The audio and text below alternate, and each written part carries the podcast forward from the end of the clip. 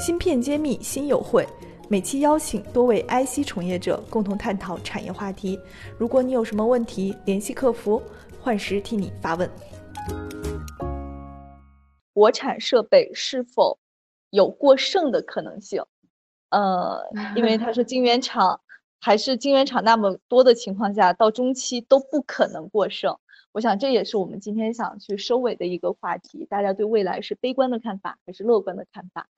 那么，请我们每个人来回答一下。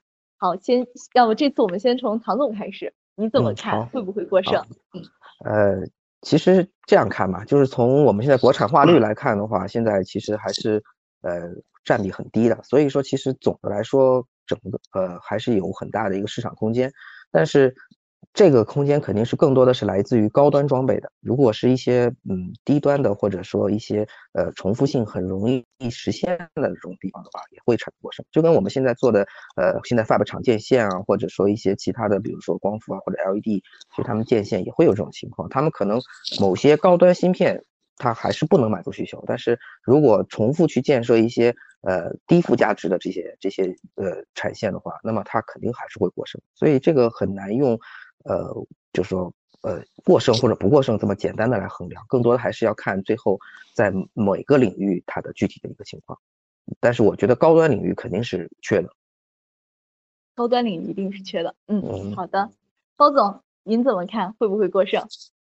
呃，我非常同意那个唐总的这个这个看法。我觉得设备业应该不太会有过剩这种情况，特别是在半导体这块。刚才也说到我们的。那个那个市场国产化率才百分之百分之五百分之六，对吧？像我们这个测试测试的话，也是大概不到百分之八。所以，因为另外一块就设备的话，它又不是这种这种产生产线就流水线生产的这个这个东西，对吧？设备其实一台一台一年算下来，可能也就几百台。但所以我觉得这块应该就是短期内不太会有有有过剩的这种这种情况。啊，并且刚才唐总也说到，就是越往高的走，你你你的国产化率基本上是零，所以我觉得这块，那我们还有很长的路要走，那不存在这个过剩的这个情况。半导体全产业链的芯片企业库、投资机构库、产业园区库均已建成，用数据和专业搭建产业资源平台，促进人才、资本、资源的高效匹配与链接。欢迎关注公众号“芯片揭秘”，与我们取得联系。王总，你们你们是这个这个这个方很多方向的这个领军的，所以你们怎么看会不会过剩？嗯，好好谢谢。啊，我觉得嗯，这位网友的问题就是关于过剩，我不知道他说的是设备商呃过剩，还是说芯片生产这个产能过剩？我不知道是哪一个设备商，但我觉得设备商，但我觉得对，无论哪一个都不会过剩，尤其是设备商的这个 空间会更大的。那芯片生产这一块，刚才您说到这个五 G AI 就带动，而且主要的需求还在中国大陆。然后另外贸易战和疫情都是在这方面给我们很很很大的这个刺激的作用。呃，即便是现在整个的生产线的建设遍地开花，我们会发现，即便他们全都成功了，好像依然没有满足国内的需求。啊，当然它也有有有可能有一部分。有泡沫的这个情况吧。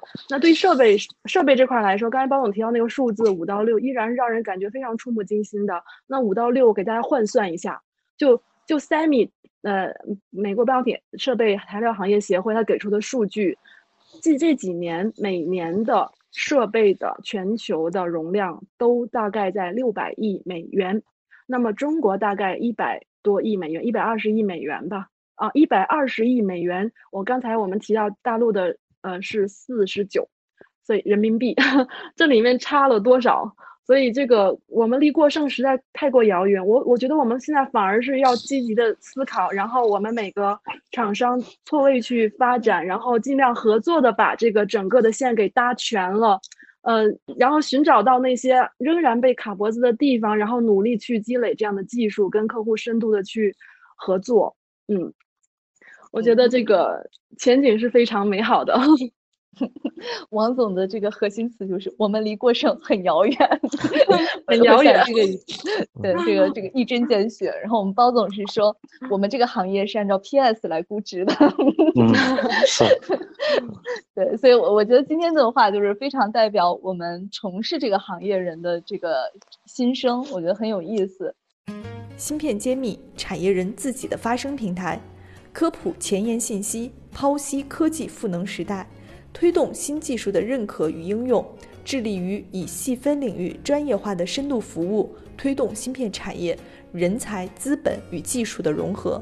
喜欢就点赞转发支持下我们。